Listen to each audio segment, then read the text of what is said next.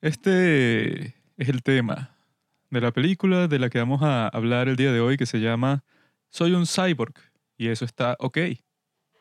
Mm. Es una película de Park Chan-wook que nosotros la habíamos tratado de ver hace muchos años y nos quedamos dormidos porque no sé, no sé qué estaba pasando ese día. Y me acompaña aquí Pablo. Buenas, buenas, mi gente. Yo también me quedé medio dormido anoche cuando lo volvimos a ver. No, no, yo no. Yo me había quedado dormido hace tiempo cuando la traté de ver No, no, la primera vez. También me refiero, también como la primera vez que la vi. Esta otra vez que la vi, sí la vi totalmente y sí la aprecié 100% todo lo que pasó en pantalla. Ya no. Pablo tiene muchos problemas de salud y entonces él siempre le da sueño. Tiene, ¿cómo es que se llama eso que te da sueño? Que si cuando estás manejando y te quedas dormido ahí frente al volante, no me acuerdo. Ah, so- narcolepsia. Yo, yo estaba por decir que somnolencia, pero es narcolepsia. Te da narcolepsia, estás haciendo que si cualquier cosa y te quedas dormido así porque, no sé, es una condición física. Se llama horario de oficina. Una persona que, bueno, se acuesta, se duerme y se levanta a un horario normal. Juanqui no, que Juanqui, bueno, se acuesta como a las 3 de la tarde a dormir y se para a las 3 de la mañana. Anyway, esta película les voy a dar una simple sinopsis de lo que pasa aquí, que es una historia muy particular, muy peculiar. Se trata de una muchachita que cree que es un cyborg y te la pintan ahí como que, bueno, que, que está loca, pues la llevan a un hospital mental. Su abuela tenía esquizofrenia y esa es una enfermedad, enfermedad hereditaria. Entonces ya su madre tenía como que sus sospechas de que su hija se iba a volver loca. Y cuando pasa, bueno, ella la lleva a este hospital mental porque, bueno, ya llegó como que al punto de quiebre así. Es la primera escena de toda la película que yo pensé que sí iba a ser de un cyborg, pues literalmente yo pensé que la tipa iba a ser un robot, pero no, pues, o sea, ella cree que es un robot, pero está loca. Y en la primera escena está ahí en una línea, en una factory line, pues, en una línea ahí de puras mujeres que están como que jurungando unos circuitos ahí.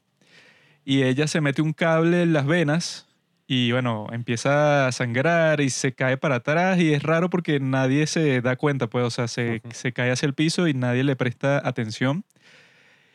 Y ahí es que empieza toda la cuestión de que ella, bueno, esa fue como que la gota que derramó el vaso en la cual eso pues la metieron en este hospital mental porque ya estaba exhibiendo muchos comportamientos bien particulares. Y en ese hospital mental es algo así como en The Flyover de Cuckoo's Nest, Fly Over the Cuckoo's Nest, la de Jack Nicholson, Alguien sobre en donde están todos estos personajes, bueno, que son súper particulares, tienen unos problemas así súper profundos. Y ella, bueno, como que su principal narrativa ahí durante toda la película es que ella se niega a comer porque piensa que es un cyborg y lo que hace es lamer unas pilas ahí y el tipo del que ella se enamora o no sé qué es lo, qué es lo que pasa ahí es el que la convence tras unas tretas ahí de que vuelva a comer y eso, pero su otro objetivo era como que devolverle las denturas a su abuela, porque supuestamente sin eso no puede comer. Y en realidad no hay como que nada central en esta película, pero bueno, ya pueden ver que en ese hospital mental eso está ella, pero lo extraño es que también te tratan de mostrar como que dándole un enfoque principal que si las historias de todos los otros personajes se hace un poco confuso, pero bueno, eso es básicamente lo que, lo que, lo que pasa, pues el viaje de esta mujer, de esta muchacha joven, en un hospital mental que está lleno de personajes esos súper particulares y que en ese sentido, bueno, creo que está bien, bien construida en eso, pero eso es como que difícil dar una sinopsis cuando es una película que yo creo que no tiene enfoque, como le dijo Palpatine a Anakin, que no tiene enfoque. La cuestión con la película es que es de Park Chan-wook, que claramente es tremendo director, uno de los mejores directores de los que hemos hablado en esta serie de Corea. Esta fue la que hizo después de Oldboy, ¿no? o después de la Sympathy for Lady Angels, no recuerdo. Creo que leí algo así de que él hizo, como dicen, pues back to back, que si un año después del otro él hizo All Boy y- e hizo Sympathy for Mr. Vengeance. Y luego, supuestamente, para tomarse, entre comillas, un descanso, hizo esta que supuestamente era una producción como que más calmada. Sí, o sea, esta la hizo como en mitad de hacer una trilogía de películas súper sangrienta y súper así. Tiene sus momentos graciosos, pues, pero es así toda seria, toda, puras tragedias ahí. Y esta es el contraste completamente porque es como una historia que, bueno, según lo que estuve leyendo, él lo hizo porque quería darle un regalo a su hija, porque había estado, como dice Juanqui, pues hizo estas dos películas, Sympathy for Mr. Vengeance y Old Boy, back to back. O sea, que si tuvo que estar mucho tiempo fuera de su casa mientras las hacía y quería darle como un regalo a su hija para que ella viera una película así, con la que ella se pudiera relacionar. Sí, es que bueno, yo lo que vi y que no, es que como sus otras películas son tan violentas y tan groseras y todas las cosas locas que pasan, esta sí es como que la, la que puede ver su hija, que no sé cuántos años tendría en ese momento, pero esta película tampoco que es para niños, pues. Pasan un montón de cosas así perturbadoras que yo dije, bueno, no sé qué edad tendrá su hija, pero no entiendo eso, pues, cómo podría ver esta sin ningún problema, pero no puede ver las otras, no sé. Bueno, es que a mí me dio risa porque viéndola esta segunda vez yo ya sabía ese dato. Y entonces yo estaba como que, ah, ok, entonces esta va a ser una película mucho más juvenil, mucho más así para la familia y tal. Pero la primera escena vemos que la protagonista se corta las venas, se mete en unos circuitos y se empieza a electrocutar ahí muriéndose en esta línea de ensamblaje, se dice. Y nadie le presta atención y la, la llevan a un psiquiátrico y en el psiquiátrico y que, no, este chamo, eh, este joven que está ahí jugando ping-pong, resulta que le hicieron un gangbang en el ejército. Y él, bueno, es muy grosero lo que dice, pero... Bueno, ya después de lo que dijiste, ¿no? Y que, no, él y que como era tan hermoso le hicieron eso, le hicieron lo que le hicieron en el ejército y entonces y que se quemó la cara con colillas de cigarro y después se coció su propio ano. y G, ¿qué, No, y, es con, esto, y con otro tipo y que no, a él le gustan los uniformes, entonces el crimen que lo trajo aquí es que él se puso un uniforme de colegiala, mató a su Mm. esposa y quemó su casa. Y yo dije, ay, ¿cuántos años tiene tu hija que le estás poniendo eso? no? O sea, yo, yo creo que ya esos cuentos son más perturbadores que tus otras películas violentas, ¿qué coño? El otro y que no, e- este era un tipo, un soltero así amigable que amaba a todo el mundo, pero se enamoró de su cabra. Y después era como que no, esos son unos cuentos de esta bicha que está loca y es mitómana. Eh, o sea, eso supuestamente no pasó en verdad, pero sí da risa. Yo no sé qué edad tendría, pero bueno, quizás era un adolescente. No, así. yo lo que sospecho es que eso hay dos opciones. O él lo dijo como excusa porque él sabe que la película no es tan buena como las demás. O eso fue una entrevista en coreano y alguien lo tradujo mal y, y entendió que él la hizo para su hija y eso, no sé, como que puede explicarse que sí que no, capaz la hizo como que más juvenil para que los amigos de su hija le gustaran. No sé, o sea, pueden existir muchas traducciones distintas que tengan más sentido de que no, que él hizo básicamente una película más infantil, una cuestión así cuando esta película no es nada parecido y que, ah, no, claro, para niños. Es que sí, o sea, a menos que su hija tuviera que si 16, 14 años y le gustara que si el anime y el manga, todo esto del K-pop, así, todos estos videos así con ese estilo cinematográfico. Que, que también que ese puede ser el caso, no estoy muy claro, pero la cuestión es que eso, esta no es una película para niños en lo absoluto. No, y que eso, si puede ver esta película, pudiera ver All Boy tranquilamente, pienso yo, pues. Park Chan-wook debe ser un padre así flexible que no le importa mucho las cosas que ve a su hija. Y esta película en sí, sí fue muy confusa. O sea, más allá de que me estaba quedando dormido, eh, porque, o sea, tampoco es que era, bueno, me estaba durmiendo desde el principio, sino que, Como coño, siempre. La película también se ponía como, no sé si lenta es la palabra, porque no era lenta, sino que como yo sentía que no estaba pasando nada, o sea, que no entendía absolutamente nada de lo que estaba pasando, yo ya estaba, y, ay, ya, no me importa. Pero es dormir". que esta yo la, cuando la estaba viendo, la estaba comparando en mi cabeza con otras dos películas. Una es Amelie, que esa es como que, ah, no, si conoce a cualquier personaje así por la calle o que si en un café o lo que sea, te muestran como que un mini montaje de toda la historia de ese personaje que lo ponen y que, ay, qué encantador el estilo de esta película, pero lo que lo hace es más confuso, pues, porque tú estás y que, ay, ¿qué? Me tengo que acordar, no sé, del, del trasfondo de este personaje y como que te hacen un chiste dentro del flashback y tú estás y que, ah, bueno, no, medio risa, pues, no sé, o sea, es como que sobrecargada de un montón de cosas como que para hacerla así, entre comillas, más encantadora. Y también la comparo con las películas de Guillermo el Toro como The Shape of Water o el Laberinto del Fauno, que eso sí me gustó bastante, pero en The Shape of Water es como que la historia en sí es que si lo más simple del mundo, una cuestión, no sé, un cuento de hadas que ya se ha visto como 700 mil trillones de veces. Pero lo que lleva la película es que él tiene que ser un súper diseño de producción, que cualquier cosita que sale, cualquier libro, cualquier apartamento está como que súper decorado, que yo vi el, behind the scenes y fue que no, bueno, este mural significa eh, uno de los, de los océanos, que eso tiene un, significado simbólico de hace cientos de años, porque como esta película es sobre una criatura de mar, entonces eso como que se relaciona con el tema principal. Tiene un montón de cuestiones así cuando en realidad la película en sí no es como que muy disfrutable ni nada. Yo creo que también pasa con esta, pues esta cualquier cosa que sale, o sea, también tiene un diseño de producción que se ve eso, pues e-, ella tiene, no sé, como que un libro en donde le sale como que los pecados que ella no tiene que em, realizar, pues, y que no, y que no puedes sentirte triste, no puedes sentirte agradecida, como que un montón de cosas así. Y todo está hecho como que súper bonito, súper estético, así, para que se vea bien en cámara, así tipo, no sé, Wes Anderson. Pero la película en sí es como que no, no tiene ningún enfoque. O sea, es como que ella técnicamente es el personaje principal, pero al mismo tiempo te cuentan las historias de todos los pacientes y todas las escenas son como que eh, no tienen ningún hilo. O sea, son y que, ah, bueno, esta escena que no sé si viste esa parte que es que este tipo se siente pequeño porque él y que en un juicio que le estaban haciendo, no sé qué fue lo que, le, que él tuvo que hacer para terminar ahí, creo que robó algo, no sé.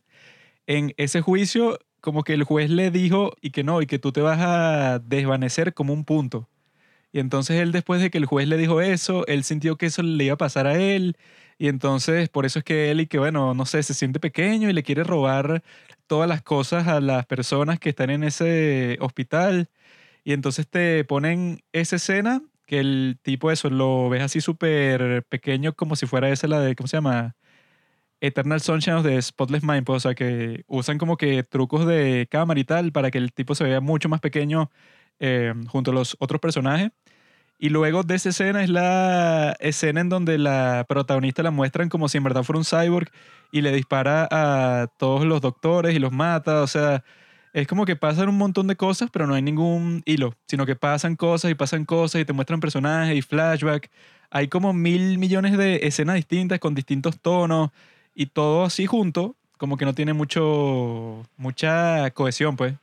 Ves toda esa cuestión, pero no hay como que la lógica, ah, bueno, entonces ella después de esto pasó esto, no, o sea, es como que demasiado dispersa para mí.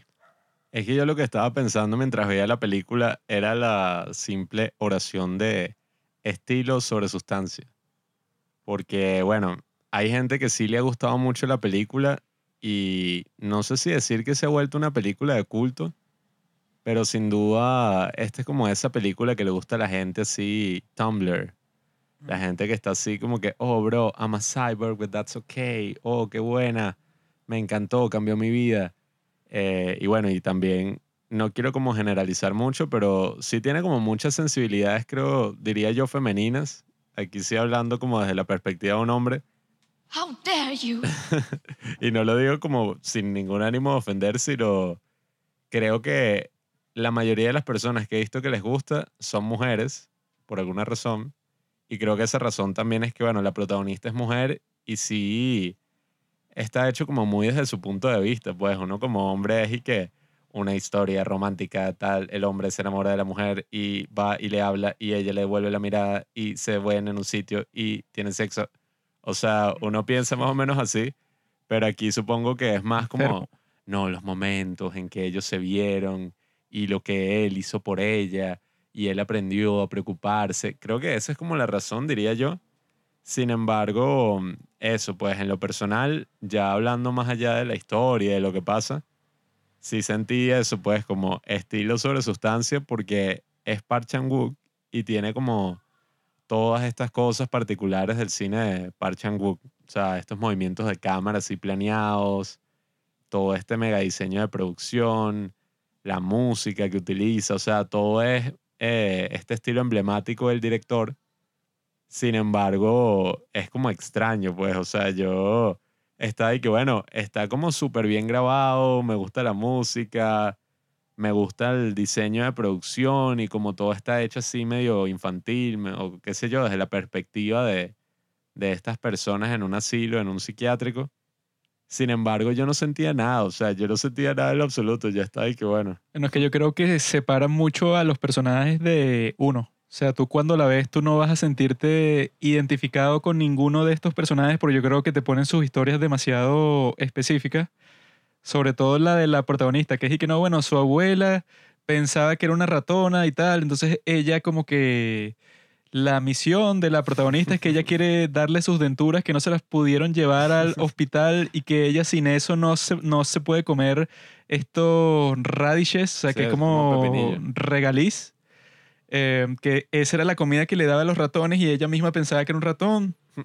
Y entonces ella la persiguió así en, en bicicleta y entonces quedó con ese trauma de que vea a su abuela todo el tiempo en unas visiones ahí que tiene y que ella le va a decir y que el propósito de la existencia y tal, pero nunca lo puede escuchar porque eso, pues la tipa está como que detrás de un vidrio, pues, o sea, como que la distancia que hay entre ella y su abuela, que eso, que parecía que era como que la única persona que sí tenía algo en común con ella, mientras todos los demás pensaban que era una super loca, que sí es una super loca, y por eso es que terminó ahí, pero la cuestión es esa, pues, o sea, cuando son historias así como que las de Amélie, por eso lo digo, pues, porque esas historias son y que este señor era un, no sé, un marinero francés que hace 50 años él perdió a su esposa y perdió un brazo y por eso es que ahora tiene este café que se llama Moby Dick porque ese es su libro preferido y tal, no sé, o sea, te dan como 50 mil detalles de la misma persona que si no sé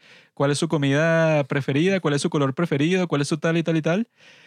Y llega un punto de eso, pues que te agobia un poco porque tú estás y que, bueno, todo eso que me acabas de decir de este personaje no me importa en lo absoluto y ya. Sí, es que yo creo que ese cine quirky, que sería como la palabra, no conecta muy bien conmigo. O sea, yo creo que máximo, bueno, Wes Anderson.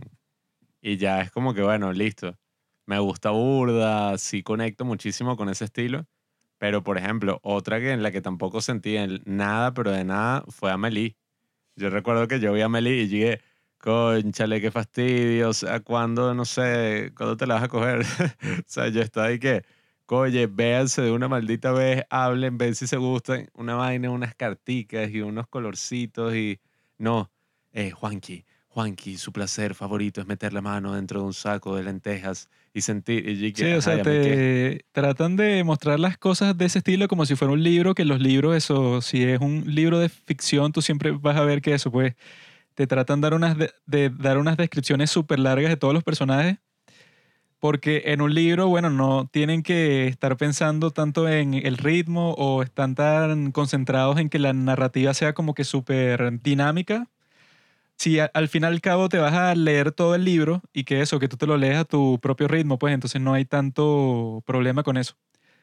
Pero dentro de la película, eso, si cada vez que conozco un nuevo personaje vas a hacer como que una, un break ahí para contarme un montón de cuestiones que como a los cinco minutos se me van a olvidar, porque tampoco es que eso, porque puedo recordar como que todas las manías que tengan, sobre todo en este caso. Otra cosa que pensé cuando le estaba viendo es y que, bueno, si el objetivo de la película era hacerte sentir como si estuvieras loco, creo que tuvo éxito porque ya llegó un punto que yo estaba y que, ay, ¿esto de qué trata? No sé si trata de, de- de esta tipa que cree que es un cyborg, o no sé si trata de este tipo que roba a las personas, o no sé si trata del hospital en sí. O sea, no sé, llega una parte que, que es muy confuso. y que la historia de amor en sí, o sea, lo que le dan para desarrollarse, yo creo que son como tres escenas y ya están como que súper enamorados así y tampoco entendí eso al final que están como que se fueron con un pararrayos así en medio de la nada y no sé si era imaginario porque cómo se van, se van a ir para cualquier parte si están dentro de un hospital mental, no entiendo. Yo creo que es una película más así, como que no, la relación de ellos dos y los, gran- los temas así de que, ay, se sienten solos y quieren ser aceptados y se encuentran y se complementan el uno al otro, qué sé yo.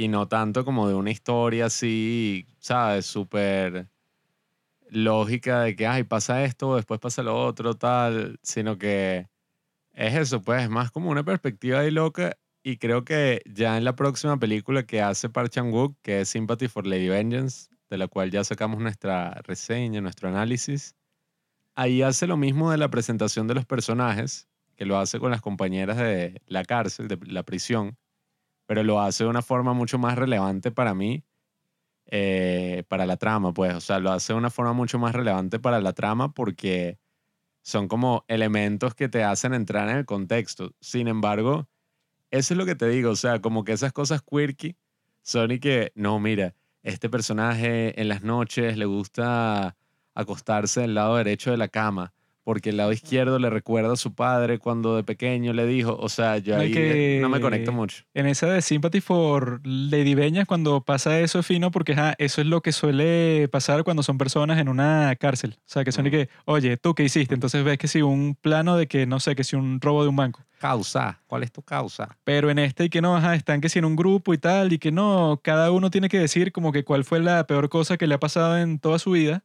Y cada uno dice que si lo más rebuscado del mundo, y que a mí a los 15 años mi madre me dejó y se llevó todo, todo lo que yo tenía y mi, mi hermano y yo desde, desde ese momento, o sea, cada uno dice algo súper particular y tú después, justo después que termina esa escena, tú estás de que, ok, ya borré todo eso de mi mente. Sí, que creo que hay gente que sí se relaciona mucho con cosas de ese estilo, pues. Porque creo que también tiene como un estilo más o menos así anime, creo. O sea, nunca he visto como... No he visto mucho anime en mi vida, pero tengo entendido que tiene como un estilo similar y hay gente que sí se relaciona muchísimo con esas cosas. O sea, por ejemplo, a mí lo que sí más me gustó de la película fue la escena en que ella tiene como una imaginación, que ya está como un cyborg y entonces se pone como que a matar a todo el personal médico. Esa escena sí me... Bueno, no es una escena, es como un momento. Ese momento sí me gustó muchísimo y me encantó. Pero claro, o sea, yo no entendía, yo estaba ahí que bueno, está cool pues, pero...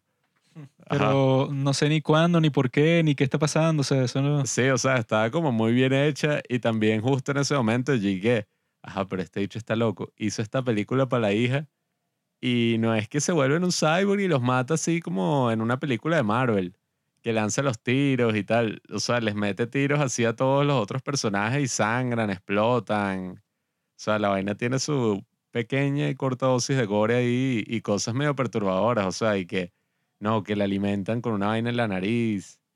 Y la bicha vomita. Yo y- creo que eso de que hizo la película para la hija tuvo que haber sido una mala traducción, sobre todo por el hecho de que esta película, eso como no salió en los Estados Unidos, no tuvo como que una distribución larga, así que sí, no, en una gran lista de países que si fuera de Asia, es posible entonces que esa entrevista, no sé, se la hicieron en coreano y alguien la tradujo y salió una cuestión así. Pero en realidad eso, esta película que tiene violencia, que tiene escenas perturbadoras dentro de un hospital mental, que tiene un grupo de gente, eso pues, o sea, que están actuando como locos todo el tiempo y que estás como que metidos en sus mentes y tal. O sea, yo no, yo no veo como una adolescente común y corriente y que no, claro, ella eso se identificó con el personaje principal que está loca, que tiene esquizofrenia. No entiendo. Bueno, sin duda es la película más imaginativa del cine coreano que he visto hasta ahora. Y creo que podría decir que es la precursora de. eh, ¿Cómo es? It's okay to not be okay. Ah, sí, eso era lo que yo estaba pensando, que, que, bueno, la película no me gustó, pero sí creó, no sé, como que el ambiente o el concepto que llevó a la persona que hizo It's Okay to Not Be Okay, el K-drama, que no sé quién es, si llevó a esa persona a hacer eso, bueno, o sea, como que mis respetos, porque inspiró un drama que es muy bueno, pero que ahí también se ve, pues, en una serie, bueno, cada capítulo era como que, ah, vamos a explorar la historia de este personaje. Y eso lo combinaban eso con la historia principal, narrativa y todo estaba como que súper ordenado. Pero que te traten de hacer eso en la hora y cuarenta y pico que dura esta película se ve súper apresurado. Y lo raro de eso es que parece que la película va súper rápido, o sea, que pasan un montón de cosas, pero al mismo tiempo es tediosa, pues. Sí, es Entonces, que no, entiendo por no qué. es como una película lenta así donde hay una escena de 30 minutos de la tipa, no sé, sentada pensando así en un cuarto de aislamiento.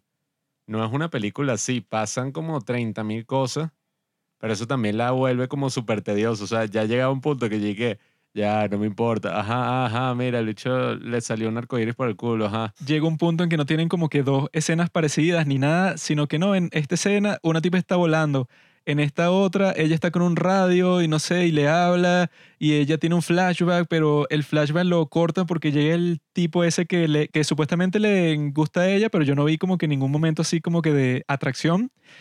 Y entonces, y que no, bueno, tú me tienes que robar mi simpatía y tal, porque tú, o sea, vamos a hacer un rito ahí, o sea, yo no, No. yo no entendí nada de eso. A mí me voló la cabeza cuando y que, no, él se robó el jueves. Y que él se robó el jueves. O sea, había como muchos momentos así que yo que, bueno, No, y que si a nosotros nos parece raro así traducido, ¿verdad? Deben existir un montón de cosas dentro de la película que uno ni entiende, porque son, no sé, cuestiones como que súper coreanas y en nuestro caso, y que bueno, puede estar todo traducido, quedamos todos confundidos, porque la película sí parece eso, que tiene un estilo anime así, porque te está mostrando a 10 personajes haciendo 10 cosas distintas y que al final tú estás de que, bueno, sí, ya, ya bueno, que, que se termine lo más rápido posible. Porque yo como desde el minuto 40 yo ya le perdí como que el hilo. O sea, yo no sé y ni me, ni me importa si ella va a terminar comiendo, o sea, que, que la tuvieron que engañar un tipo. No, yo creé un aparato que convierte el arroz en electricidad. O sea, ¿qué es esto? es que era gracioso porque no me importaba en lo absoluto. O sea, podían explotar así, podía explotar el mundo así, completo ahí. Eh, cayó un meteorito y explotó y yo ya estaría, ok. Sí, ya llega un punto que Eric, que bueno, que se termine, que yo quiero hacer otra cosa y no entiendo. Y que... Ya estaba pensando que quiero ver unos videos de YouTube ahorita. Y que es raro porque yo creo que eso nunca lo había sentido con ninguna película coreana, por lo menos de las que hemos conversado en este podcast. Creo que esta se lleva el premio hasta el momento de la peor de todas, pues, o sea, de la que tú dices y que no se la recomendaría a nadie. O sea, yo todas las otras y ahí que, bueno, eso, te puedo recomendar Memories of Murder, te puedo recomendar poesía, te puedo recomendar un montón de películas de las que ya hemos conversado, pero este y que si yo se las recomiendo a alguien va a pensar que soy un enfermo, o sea, que, que, bueno, que fue esa locura que me recomendaste. ¿no? Bueno, es que a mí me da risa, yo haciendo los posts para Instagram, siempre, como todas son tan buenas, siempre yo siento que ya va, la gente pensará que yo soy un exagerado y ya, porque todos lo, todas las descripciones son y que esta es la mejor película, esta es la gran película, esta es mi favorita. La esta- majestuosa película de Park Sí, puras bromas así, pero con esta ya está y que, ¿qué coño voy a decir? O sea, que iré a poner el post porque... Ah, no, es que Ah. esta es como la extracurricular, que de Domingo de Drama, creo que de todas las series que vimos y publicamos fue que, no sé, como 12 series y solo una no nos gustó para nada, que fue esa de extracurricular de Netflix. Yo creo que este es el caso con ahora esta serie de películas coreanas, porque esta sí, eso, yo creo, es la única película de todas las, las que hemos visto para esto de Domingo de Drama, que yo estoy que, ajá, que se termine, que se acabe, No, que fastidio. Yo creo que es súper interesante porque es un caso en que la película simplemente no conecta con nosotros, diría yo. Y no es como que, no, es que está grabada malísimo, las actuaciones, lo técnico.